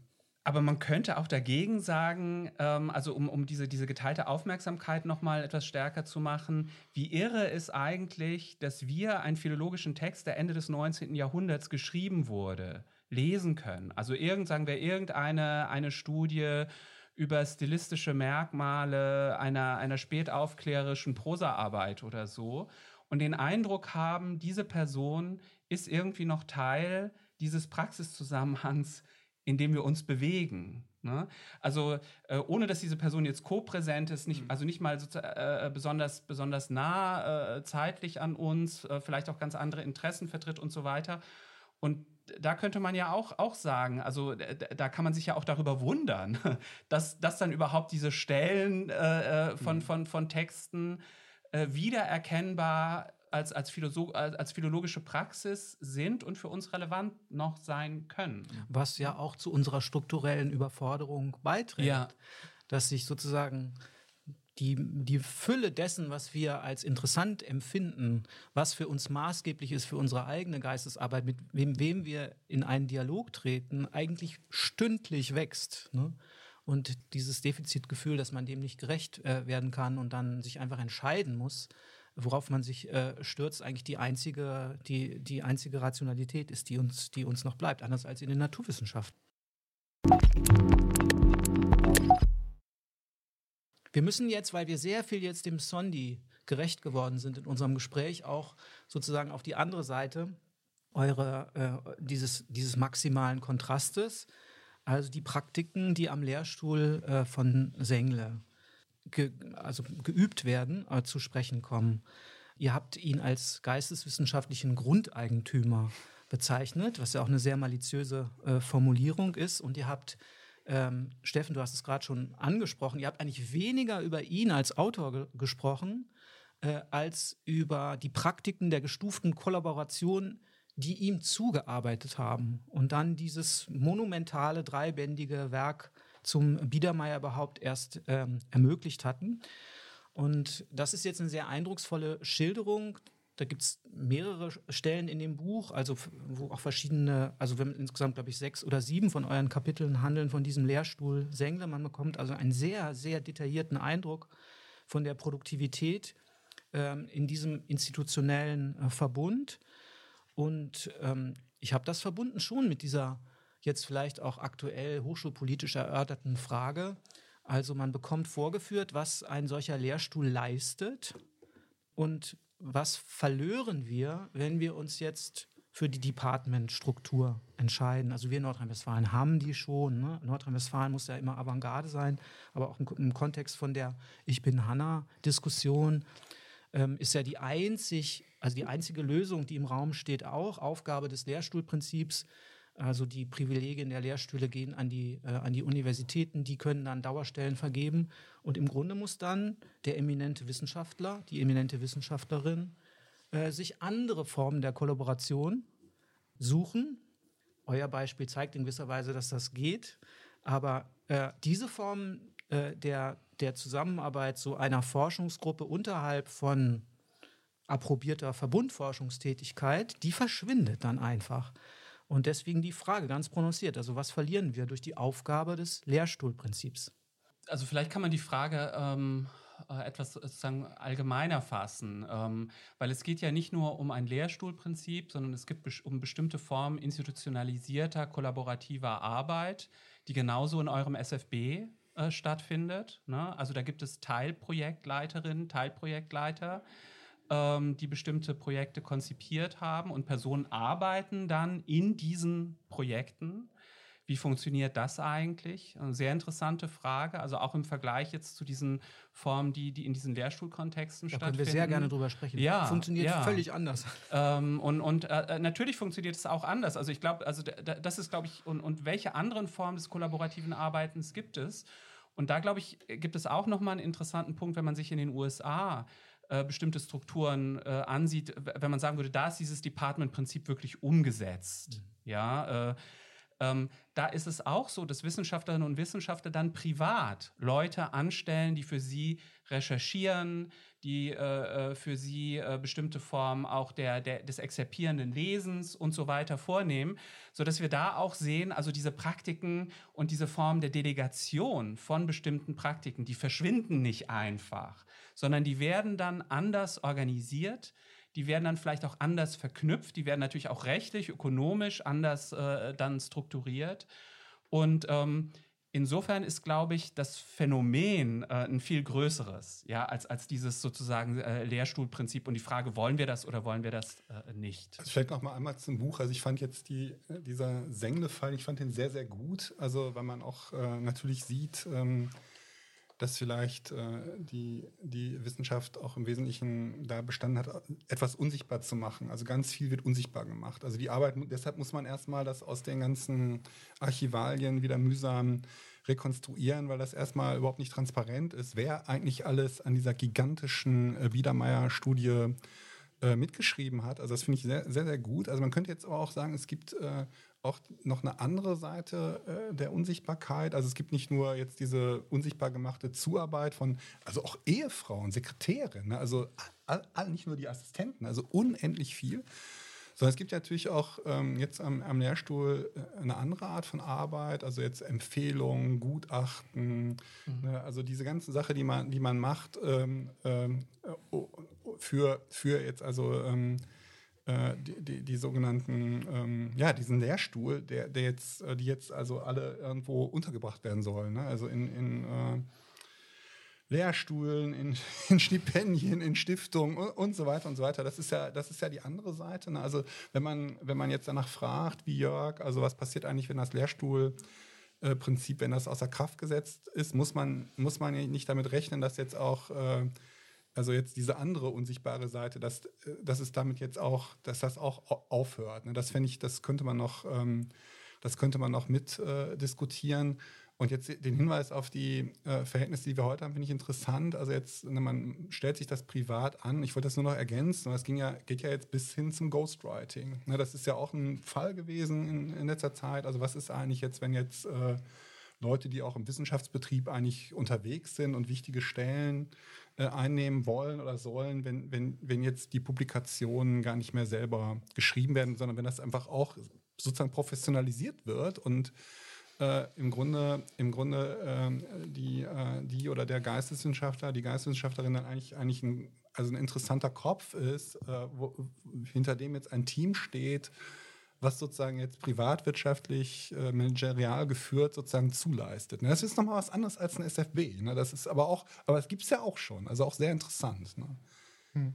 Vielleicht kann man an dem Beispiel auch nochmal ähm, klar machen, was wir mit dem Buch eigentlich wollen. Also der Repräsentativitätsanspruch des Buches liegt nicht darin zu sagen, okay, was wir hier über weite Strecken, aber nicht nur am Beispiel von zwei Literaturwissenschaftlern zeigen können, dass das die Geisteswissenschaften ähm, exemplifizieren würde oder repräsentieren ähm, würde, sondern unser Anspruch besteht darin zu sagen, okay, wir würden uns freuen, wenn in der Art und Weise, wie wir über diese Personen und deren Aktivitäten sprechen, wenn man darüber auch an anderen Stellen über Geschichtswissenschaften, Kunstwissenschaften, Musikwissenschaften und so weiter reden ähm, würde. Und dabei ist eben für uns wichtig, ähm, dass wir glauben, man sollte stärker betonen, dass wir es immer mit pluralen Zusammenhängen zu tun haben, dass wir es immer mit Skalierungen ähm, zu tun haben. Nicht? Ähm, und dieses Beispiel, das Lehrstuhlprinzip, die Departmentstruktur ist ja auch ein ganz, ganz tolles Beispiel dafür, wie diese Krisenrhetorik funktioniert. Nicht? Also es gibt die Krise, die in einer gewissen Art und Weise diagnostiziert wird und dagegen wird die Lösung vorgeschlagen, nämlich man sollte zum Department-Verfahren ähm, oder zur Struktur ähm, übergehen. Was ist der Lehrstuhl? Gab es jemals den Lehrstuhl? Gab es jemals das Department? Wir haben es mit irgendwie einer großen organisatorischen Pluralität zu tun, die sich hinter diesen Begriffen ähm, verbirgt. Und die Frage wäre möglicherweise, sollte man in solchen auch organisatorischen Pluralitäten ähm, denken, sollte man versuchen, sie zu bewahren, sollte man sich immer fragen, was sind Vor- und Nachteile einer bestimmten Organisationsform. Da werden einem dann bestimmt sehr, sehr viele Nachteile des, des Lehrstuhlprinzips oder bestimmter Interpretationen oder Praktiken oder Praxen des Lehrstuhlprinzips ähm, einfallen. Möglicherweise fallen aber eben einem auch sehr, sehr viele Nachteile ein, wenn man Departments in die Praxis umzusetzen versucht. Jörg hatte schon einige ähm, genannt. Also eine bestimmte Form der Strukturiertheit geht möglicherweise verloren. Diese Formen, die sozusagen im Rahmen des Lehrstuhls als Zuarbeit und Mitarbeit organisiert werden, müssen an anderer Stelle realisiert ähm, werden. Also und auch die Tatsache, dass man dann in Nordrhein-Westfalen vielleicht irgendwie auf das ähm, Egalitätsprinzip des Departments setzt, aber dann eben sowas wie ein SFB umsetzt, mit einer ganz anderen Form der Organisiertheit, zeigt eben auch, dass man selbst dann es mit sehr, sehr vielen unterschiedlichen Formen eben des Zusammenwirkens ähm, arbeiten kann, soll. Und man müsste sich eben fragen, wie diese Pluralität in die Selbstreflexion ähm, eingeht. Das betrifft vielleicht auch den Punkt, den du, Nils, ähm, nanntest. Was bleibt von Schriften übrig? Und da würde ich vielleicht zunächst mal sagen, von bestimmten Schriften bleiben Sentenzen übrig, von anderen Schriften bleibt vielleicht was ganz anderes ähm, übrig. Nicht? Also wie wird ähm, Sengles Biedermeierzeit genutzt? Sentenziös wahrscheinlich nicht, eher als eine Art Nachschlagewerk, eher als eine mhm. Materialbaustelle möglicherweise. Ja. ja. Es gibt andere Werke, wo man bestimmte Argumentationsfiguren übernimmt. Oder es gibt Werke, bei denen bleiben einzelne Begriffe vor allen Dingen übrig. Es gibt Werke, die bleiben als Gerücht vielleicht noch irgendwie ähm, da. Und die Frage sozusagen, wie diese Form des Zugriffs und des Überlebens und des Nachlebens von mir aus, wie die organisiert sind, wir wissen wahnsinnig wenig darüber, auch quantitativ, um das mal mit eurem Interesse zu, zu adressieren. Wie sieht das eigentlich aus? Nicht? Also wie könnte man sowas auch messen vielleicht? Ja, also durch die ähm, etablierten Zitationsverfahren ist das nicht ähm, wirklich einholbar. Wie können wir uns einen Eindruck darüber vermitteln, was von wem, von welchen Büchern, Aufsätzen, Texten eigentlich wie bleibt und weitergeht? Also ein Beispiel gebt ihr selbst, wie diese Remediation funktioniert. Und zwar am Beispiel des Buchs Remediation von Bolter und Grusin. Mhm. Also da gibt es einen Aufsatz, da steht schon alles Wesentliche drin. Der wird ganz leidlich wahrgenommen. Dann gibt es aber das Begehren, daraus eine Monographie zu machen, weil Monographie theorieaffiner ist. Und dann wird um diese wesentlichen Bausteine, die alle schon fertig sind, wird so ein Buch drumherum geschrieben. Und am Ende guckt man, so könnte man das methodisch überprüfen. Was wird zitiert? Ja. Also was geht jetzt in den wissenschaftlichen Diskurs ein? Ähm, dann sind es genau die Sachen, die schon im Aufsatz drin standen. Aber sie werden aus dem Buch zitiert. Ne? Also das ist eigentlich auch ein anderer Punkt. Es ist gut, dass du das jetzt damit schon abräumst. Also diese Remediationsverfahren, die jetzt ganz kennzeichnend sind, jetzt vielleicht auch für die Zirkulation, den Transfer von geisteswissenschaftlichem Wissen. Und ihr zeigt, dass es eine aktive Arbeit ist, die dazu führt, dass dieses Wissen, möglicherweise sentenzhaftes Wissen, äh, jetzt sozusagen reisefertig wird. Ne? Also das ist ein großes Thema bei Sondi, also der Anschluss an die internationale Theoriediskussion. Ne? Das ist ja genau das, was dem Sengle jetzt wiederum total egal ist. Sein Kontrahent ist dann die marxistische Sozialgeschichtsschreibung in der DDR. Also jetzt einfach zu zeigen, also wir machen eine andere Form von Sozialgeschichtsschreibung. Das fand ich jetzt für dieses Lehrstuhlprinzip und die an, also die sozusagen Anerkennung für kollaboratives Arbeiten noch total interessant dass der so einen riesigen Apparat bemüht. Der bedankt sich bei allen und die können sich vielleicht auch darauf verlassen, dass er sie später protegiert. Aber er ist davon zutiefst überzeugt, dass man keine Teamarbeit machen kann in der Literaturgeschichtsschreibung. Das muss schon einer machen. Anders als die marxistische äh, Geschichtsschreibung in der DDR, die jetzt forciert diesen Teamgedanken befördert. Ne? Also für ihn ist programmatisch, das ist kein Teamwork, sondern das ist meine Arbeit und ich gratifiziere die mir zuarbeiten, dieses Support Personal auf mhm. die von, also auf eine von mir selbst gewählte Art. Und so unterschiedliche Leute wie Manfred Windfuhr und Jost Hermann können darauf vertrauen und Günther Henschel und so können völlig unterschiedliche Wissenschaftler können darauf vertrauen, äh, dass sich das bewährt. Also in dieser Teil von dieser von dieser Fabrik zu sein oder dieser Zuarbeit zu diesem Grundeigentümer. Also das finde ich total auf, aufregend. Vielleicht müsste man hier eben auch wiederum sagen, also einiges ist eine, ich glaube, eine offene Frage zu sagen, ähm, wann ist jemand oder etwas teamarbeitsfähig oder geeignet? Nicht? Also die Idee zu sagen, entweder wir machen nur noch Teamarbeit, weil alles andere irgendwie böse ordinarial ist, oder wir machen irgendwie nur Einzelforscher, Persönlichkeitenarbeit, weil Teamarbeit irgendwie defizient ist und alles verwässert, würde natürlich die Realität überhaupt nicht ähm, widerspiegeln. Das heißt, die entscheidende Frage ähm, wäre, welche theoretischen Kontexte, welche Methoden, welche Gegenstände neigen dazu oder bieten sich an für Teamarbeit und welche tun es eigentlich nicht. Was sind die ähm, persönlichen Voraussetzungen, um zur Teamarbeit geeignet zu sein? Vor- und Nachteile davon gegebenenfalls? Was sind die Ressourcen, die man zur Verfügung haben muss, um sowas wie Teamarbeit eigentlich ähm, zu denken? Ja? Und auch darüber würde ich sagen, wissen wir eben auch wiederum quantitativ sehr, sehr wenig. Also wer macht das alles, wer macht das eigentlich ähm, nicht? Genauso die Frage, die für uns sehr, sehr wichtig ist, was hat die Projektarbeit, die projektförmige Forschungsarbeit mhm. eigentlich mit dem geisteswissenschaftlichen Alltag ähm, gemacht? Wahrscheinlich sehr viel, mhm. aber für wen und für wen weniger? Mit welchen Effekten, auch mit welchen Renommee, Gewinnen, Verlusten und so weiter? Also die, die dass das Bauchgefühl sagt uns, das ist irgendwie sehr, sehr wichtig und ist ein sehr, sehr mächtiger irgendwie Einschnitt, weswegen dann auch diese Institutes for Advanced Studies irgendwie sehr wichtig sind, als irgendwie eine Komfortzone, in der man irgendwie nicht projektförmig arbeiten muss mit dem ganzen Antragsaufwand, dem Abrechnungsaufwand und so weiter und so fort. Aber ist das ein gutes Indiz dafür? Ich bin mir da irgendwie sehr, sehr ähm, unsicher ich glaube, man kann beobachten und dann auch bei, bei Sony, dass es einfach eine intensive Reflexion auch bei allen Beteiligten gibt, welche Form von Kollektivität man eigentlich will, welche Form von kollaborativem Arbeiten eigentlich dann auch sinnvoll wäre und vielleicht dann auch den spezifischen Interessen, Strategien dann am meisten entspricht. Ne? Und äh, Sondi, der dann mit Alevin dann irgendwie in Kontakt ist und sagt, okay, wir sind jetzt die ganze Zeit irgendwie auf diesen Tagungen und präsentieren uns da gegenseitig irgendwelche Dinge. Wir müssen andere Formen finden, uns intensiver zu lesen, irgendwie intensiver an gemeinsamen Dingen zu arbeiten. Also äh, da sieht man, also es gibt so, so, so ein permanentes Reflektieren über, über äh, Kollektivität, über kollaboratives arbeiten, auch bei, bei Personen, die man jetzt eben wie Sondi als so eine Art von eher, eher so, so äh, frei, äh, freistehende Einzelfigur irgendwie deuten äh, würde häufig. Und so bis in den Seminarbetrieb. Bis in, ja. Nicht? Also die ja. Frage, soll man Referate halten, sollen Referatgruppen arbeiten? Inwiefern kann man als Dozierender mit den Studierenden in Interaktion treten und Zusammenarbeit eigentlich definieren? Inwiefern sollte man sich zurückziehen? Also allein die unterschiedlichen ähm, Quellen dafür, welche ähm, Seminarformen von Sengler oder Sondi durchgeführt wurden, zeigt auch, dass bei einer Einzelperson ganz, ganz variable Verfahren der Kollektiv mhm. oder ganz, ganz mhm. variable Vorstellungen von Kollektivität offenbar den geisteswissenschaftlichen Alltag rhythmisieren und prägen.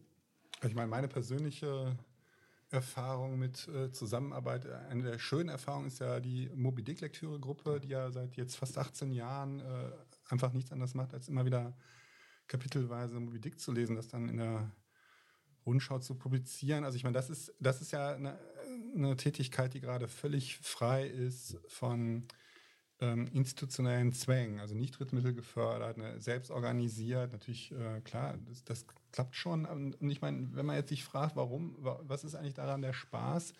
dann würde ich eigentlich äh, immer äh, denken, ja, gerade weil es jetzt bestimmten Vorgaben sich entzieht, also die eigentlich von der Universität kommen. Und, und ich möchte noch mal ein bisschen zu sprechen kommen auf, auf die Fra Frage der Organisation.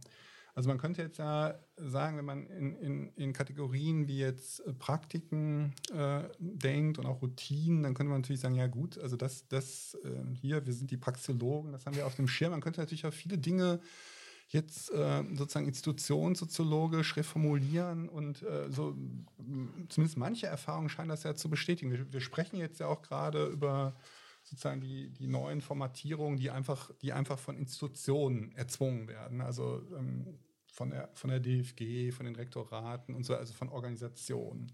Und wenn man sich nach dem, wenn man da nach dem Wandel fragt, dann kann man das eigentlich auch sehr gut zeigen. Also wenn man, wenn man dann in die Geschichte der Institutionen reinschaut, also, also warum ist eigentlich etwa Verbundforschung entstanden, also mit sehr, sehr guten Gründen natürlich in den Naturwissenschaften. Man kann also äh, bestimmte Forschung nicht alleine machen. Man braucht auch äh, viele, viele Leute, die dann, die dann gleichzeitig promovieren an den gleichen Geräten über die gleiche Sache und so weiter. Ne? So, und dann, und dann kommt, kommt das sozusagen aus, aus diesem, dieser institutionellen Geschichte, kommt es dann in die Geistwissenschaften und, und dann sind wir beim SFB ne? oder, oder, oder sichtbar, also Strich drunter. Also, also die, die Organisation ist nach wie vor, glaube ich, äh, ein ganz äh, wichtiger mhm. Faktor, sei es, sei es jetzt äh, in Form von Vorschriften, aber auch im Sinne von Incentives, könnte man sagen. Ne? Also man wird, man wird ähm, stark belohnt, wenn man bestimmte Dinge macht und hat äh, geringe, geringe Chancen, wenn man, wenn man sie nicht macht. Also also wie verhält sich das, wie würdet ihr das einschätzen? Also ich mache jetzt mal den Organisationsbegriff ein bisschen stärker ja. und äh, auch den, oder den Strukturbegriff. Ne, man könnte natürlich, jetzt, also ist, hat das nicht nach wie vor seine guten Gründe, daran mhm. zu schauen, also und, äh, und zu sagen, ja, die, die Praktiken sind dann vielleicht flexible Weisen, eigentlich darauf zu reagieren. So könnte man das ja auch versuchen zu, äh, zu fassen. Mhm. Ja, also ich glaube, der Organisationsbegriff oder, oder Organisationen sind auch für uns zentral. Nur, also man, man müsste dann auch überlegen, aus, aus, aus welcher Ecke man dann die Organisationstheorie dann, dann holt. Aber ich glaube, es gibt so eine gewisse Tendenz in bestimmten Organisationstheorien, sagen wir, die Innen- und Außengrenze von Organisationen sehr scharf zu stellen, die gleichsam zu setzen, ähm, die Organisation für sehr stabil erstmal zu halten und dann auch so ein bisschen zu unterstellen, dass Organisationen sich auch so selbst reproduzieren. Ne? Also dass es da so Routinen einfach gibt, die, die irgendwie laufen. Und ich glaube, der, der praxiologische Einsatz wäre zu sagen, naja, also das, das muss irgendwie hergestellt äh, werden. Diese Innen-Außengrenzen müssen hergestellt werden, diese Stabilität muss hergestellt werden, diese Reproduktion muss hergestellt werden. Das versteht sich nicht von selbst.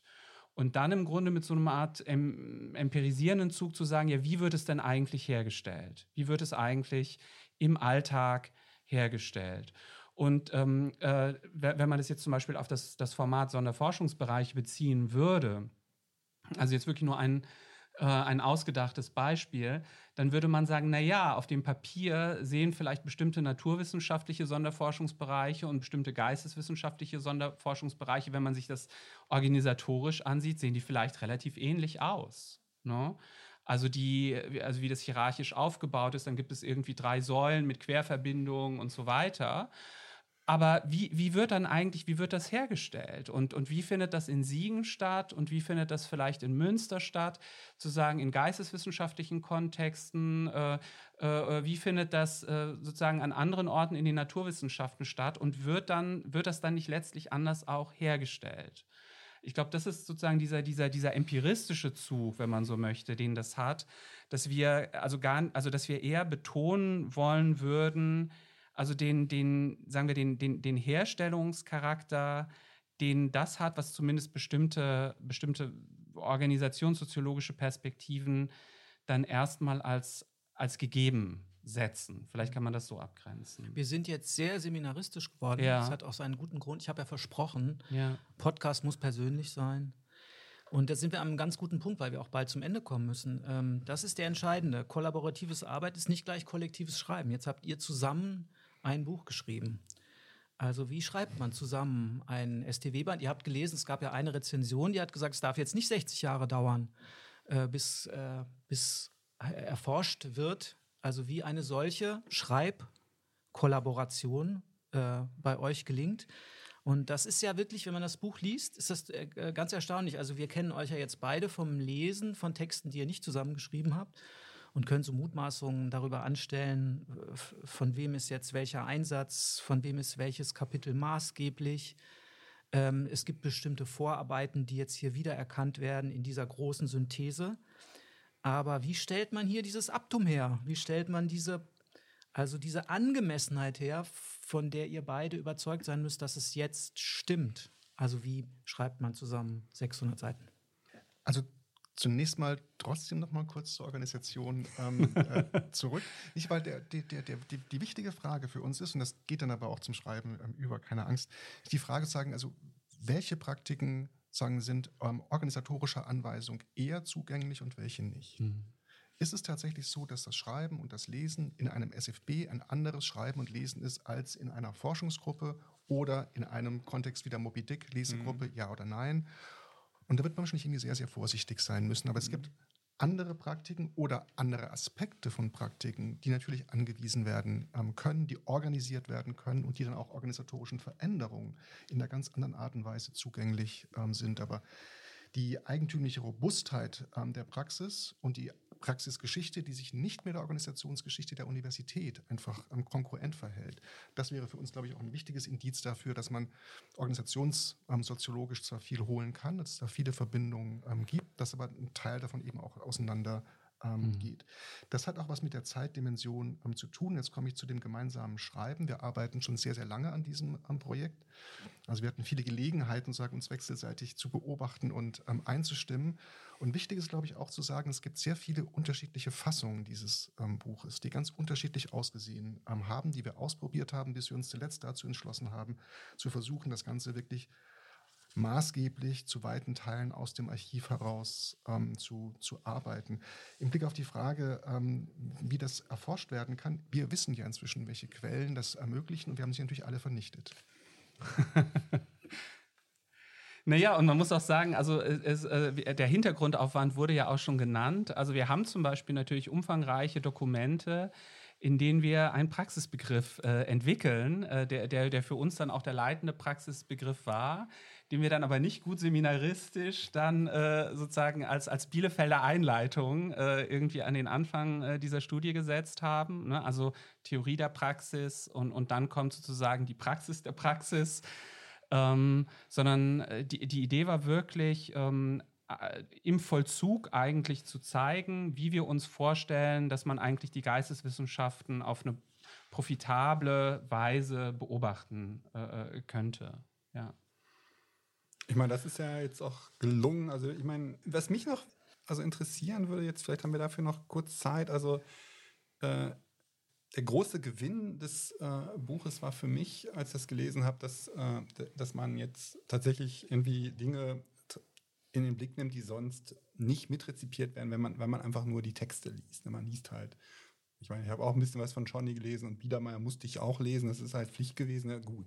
Aber all das andere kannte man nicht und das ist natürlich auch mhm. toll, wenn man das jetzt auch gerade an den Archivalien ähm, äh, mit nachvollziehen kann. Ne? Jetzt, jetzt ist das natürlich, jetzt hat man viel erfahren, also sozusagen jetzt über die, über die eigenen Praktiken. Also von, von was ist eigentlich, was ist jetzt Literaturwissenschaften? Man könnte natürlich jetzt auch auf die Idee kommen, dass natürlich das, was Literatur ist, sozusagen zumindest für uns, damit natürlich auch stark äh, was zu tun hat. Was mich jetzt, was mich jetzt eigentlich noch interessieren würde, wäre, wie, wie eigentlich die Chancen wären, also diese, diesen praxiologischen Zugang jetzt ähm, auszuweiten. Also ähm, über Schreiben haben wir schon gesprochen, allerdings nur über das ähm, wissenschaftliche Schreiben. Jetzt könnte man sagen, Caroline Amlinger hat schon ein Buch gemacht über das literarische Schreiben. Was mir jetzt, äh, was mir jetzt fehlt, eigentlich wäre wär das Lesen. Also brauchen wir nicht äh, eine Praxiologie, Praxiologie des Lesens. Also einerseits, was das wissenschaftliche Lesen angeht. Also das ist so ein bisschen angelegt, also, aber das fächert, also sobald man in Fälle geht, wird sich das sofort sehr, sehr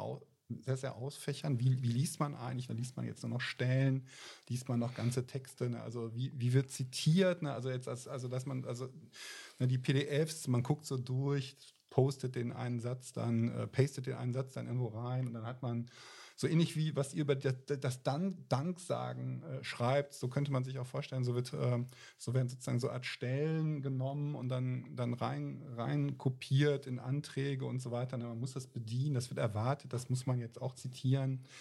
Ne, das ist dann alles drin. Also es gibt, es gibt ein bestimmtes Lesen, was sozusagen so sehr strategisch ist. Mhm. Ne? Aber vielleicht, aber es gibt, glaube ich, ganz unterschiedliche Sachen. Also das würde mich sehr interessieren, also eine Praxeologie des Lesens.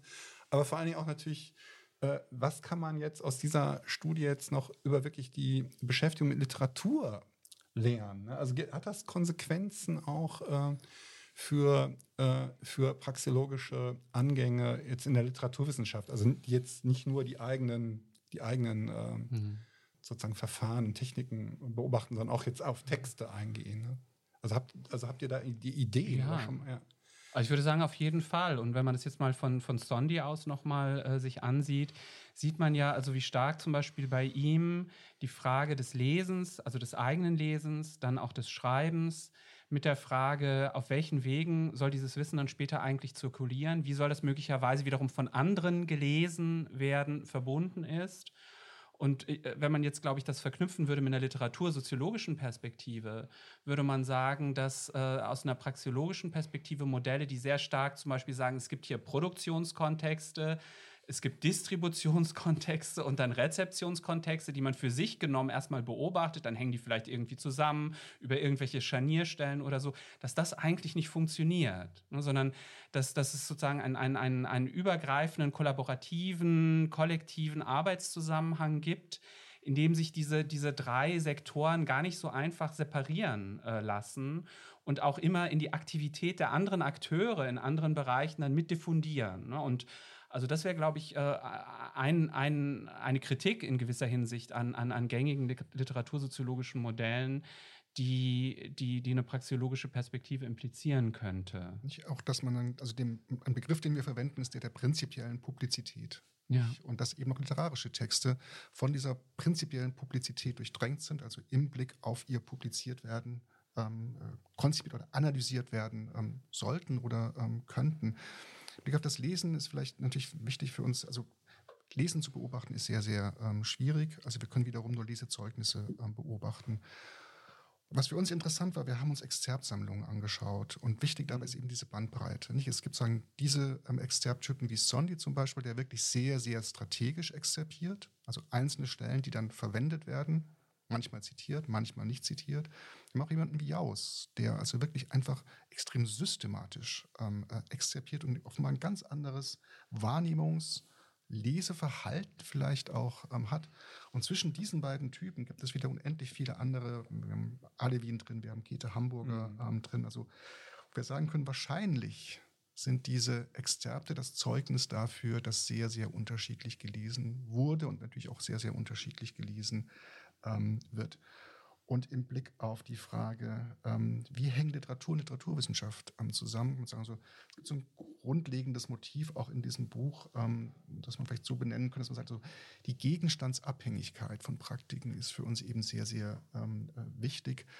Und die Frage eben auch sagen, welche Annahmen über den, Annahmen über den Gegenstand gehen in bestimmte Beschäftigungen mit diesem Gegenstand ähm, ein wie verändert sich eine bestimmte Praktik oder eine bestimmte Praxis, wenn, es sie, wenn sie es mit unterschiedlichen Gegenständen zu tun hat? Wir machen das vor allen Dingen am Blick am Beispiel des Theoretisierens, äh, versuchen wir das zu verdeutlichen. Aber wie Carlos eben sagte, bei Son dieses, glaube ich, überdeutlich, dass die Art und Weise, wie er ähm, interpretiert, etwas damit zu tun hat, dass er eine ganz spezifische Auffassung davon hat, wie ein Kunstwerk funktioniert. Wir müssen zum Ende kommen. Und ich entlasse euch nicht, ohne dass wir uns jetzt quasi selbst beobachten in Bezug auf die Frage, ob so ein Podcast-Gespräch äh, eine legitime Wissensform darstellt. Also ihr habt ein tolles Kapitel drin, wo es ähm, um sozusagen gefakte Mündlichkeit geht in dieser Poetik- und Hermeneutik-Diskussion. Äh, also diese äh, legendäre Arbeitsgruppe, die am Ende ihrer Bücher immer Diskussionsprotokolle erstellt, ähm, da stellt sich raus, dass, das, dass diese tollen Diskussionen, die jetzt ja viel auch zur Charismatisierung dieser Forscherpersönlichkeiten beigetragen hat, ein nachträglicher Schrifteffekt ist. Also wenn man sich die eigentlichen Aufzeichnungen der Gespräche anschaut, stellt man große Diskrepanz dazu fest, wie sich die äh, Forscherpersönlichkeiten nachher sozusagen eloquent geschrieben haben und super daran ist auch, mit welchen Streitigkeiten das einhergeht. Ne? Weil wenn der eine sich besser schreibt in, für die Diskussion, hat das Auswirkungen auf den anderen. Das muss dann moderiert werden, so dass es ein sehr lustiges Kapitel. Ich finde auch, dass das Buch sehr unterhaltsam ist. Das hätte ich gar nicht gedacht.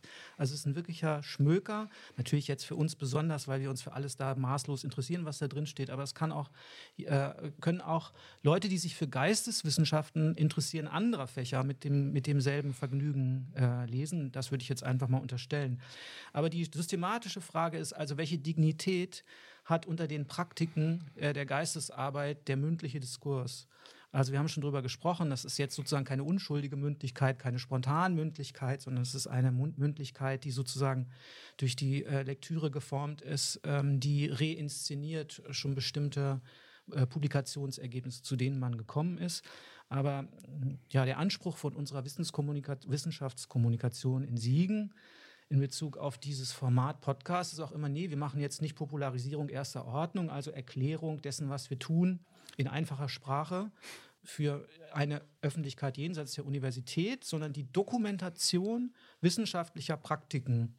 Und das könnte man ja sagen. Also das, was wir tun, ist in gewisser Weise so ein extensives Gespräch, was man in einer Lesegruppe was man vielleicht auch, wenn eine Konferenz sich jetzt äh, der Beschäftigung mit eurem Buch widmete, dann würden die Formen des Gesprächs so ähnlich ausfallen wie das, was wir jetzt hier machen. Ist das ähm, Podcast eine äh, legitime Wissensform und die Dokumentation gewissermaßen eines Ausschnittes geisteswissenschaftlicher kurrenter Praxis?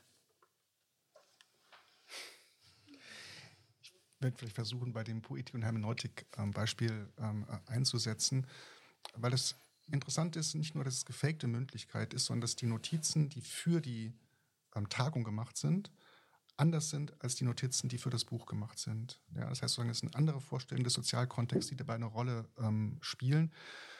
Und da würde ich zunächst mal jetzt wiederum mich also auf diese ähm, Bastion zurückziehen zu sagen, ich, ich weiß nicht, wissen wir etwas darüber, welche Formen des Wissens, welche Inhalte und Gehalte in einem Podcast zur Geltung gebracht werden im Vergleich zu dem, was vielleicht schriftlich vorausgelegen ähm, hat. Und da würde ich auch zunächst mal, wir haben ein Bauchgefühl dafür, eine Intuition, aber ähm, ist es wirklich erforscht worden? Ich weiß es nicht, ich glaube es nicht. Ja?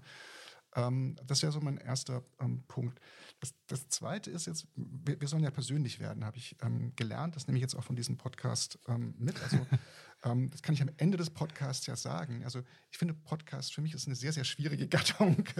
Ähm, mir fehlt meistens die Geduld einfach dafür. Und es macht mich wahnsinnig nervös, weil ich nichts annotieren und nichts anstreichen kann. Und auch nichts überblättern als kann. Als Hörer. Als Hörer, nicht? Also nichts überblättern ähm, kann dabei. Also die Art und Weise, wie ich es gewohnt bin, mit, mit Texten und mit Sprache, mit wissenschaftlicher Sprache umzugehen. Ähm, das funktioniert beim Podcast einfach ähm, nicht. Ja? Ähm, die Gelegenheiten sagen, wo man dann sagt, das ist ein Vorteil des Podcasts, weil man ihn in anderen Kontexten wahrnehmen kann, in anderen Medien wahrnehmen kann, weil er vielleicht auch eine bestimmte Form der Geschmeidigkeit oder Unterhaltsamkeit möglicherweise hat oder auch Informationen zu bieten hat, die durchs schriftliche Raster gewissermaßen normalerweise durchfallen. Nicht? Das wären andere Aspekte, die dabei zu berücksichtigen ähm, äh, sind. Also ich finde es wahnsinnig schwer, wieder, ne, also wie, wie, soll man diese Frage beantworten? Aber Carlos kann das bestimmt machen. Ich glaube, ich kann die auch nicht beantworten. Also im Gegensatz zu dir, Steffen, höre ich Podcasts sehr gerne, ähm, aber sicherlich keine, die so über 40 Minuten gehen. Ähm, also äh, die, äh, ähm, äh, also da, also mein Sohn hört die dann sehr, sehr gerne. Die können auch anderthalb Stunden gehen oder so. Aber bei mir gibt es da irgendwo so eine Grenze, also vielleicht so die Hälfte so eines, eines Hollywood-Films oder so, ähm, wo, wo, wo ich irgendwie gerne mitgehe und vielleicht auch bestimmte Stellen nochmal neu höre, aber alles darüber hinaus ist mir dann, dann irgendwie zu lang. Und ich glaube, wir, wir bewegen uns jetzt doch deutlich über dieser Grenze. Ne? Absolut. Ich meine, ich mein, vielleicht nur eine ganz kurze Bemerkung. ich meine, ich finde es jetzt interessant. Ich meine, wir haben uns ja vorbereitet. Wir hatten ich wäre nicht mehr dabei, sozusagen. Wir hatten hier 14, 17 vorformulierte Fragen. Ich meine, äh, man macht dann doch was ganz anderes. Also ich, ich finde nochmal, was ich gut finde, ist sozusagen, dass Interaktion doch nicht planbar ist. Also man wird immer nochmal überrascht und man kommt dann doch, wenn man zu viert ist, nochmal irgendwie doch, doch nochmal auf andere Gedanken. Und äh, ich meine, das ist ja das Interessante vielleicht auch an, äh, also das, das Wichtige an sozusagen jetzt mündlicher Interaktion, also tatsächlich unter ähnlichen Voraussetzungen, weil wir tatsächlich alle das Buch gelesen haben, ihr habt das sogar geschrieben. das ist ja, das ist ja, nein, das ist, das klingt trivial, aber das ist ja gar nicht, das ist ja gar nicht unbedingt mehr erwartbar, dass man mir jetzt mit mehreren Leuten über eine die gleiche, relativ komplexe und voraus, voraussetzung, also theoretisch, methodisch voraussetzungsvolle Sache sprechen kann. Und dann, also deshalb finde ich bin ich ein großer Fan äh, von Mündlichkeit und, mhm. und, und auch, und auch also sich immer noch mal überraschen lassen kann, also vom Verlauf der Interaktion. Ne? Das, und ich glaube, das ist, das wäre jetzt äh, bei, bei Texten eben, eben anders. Ne? Also insofern finde ich es eigentlich gut. Jetzt, also vielen Dank für das Gespräch. Das waren jetzt drei sehr unterschiedliche Schlusswort, äh, Schlussworte und alle auf ihre Art sehr passend und bekenntnishaft. Das hat mir sehr gut gefallen. Vielen Dank für eure Zeit, dass ihr wirklich an die Schmerzgrenze des Erträglichen gegangen seid. Vielen Dank euch da draußen fürs geduldige Zuhören und bis zum nächsten Mal. Ciao. Thank you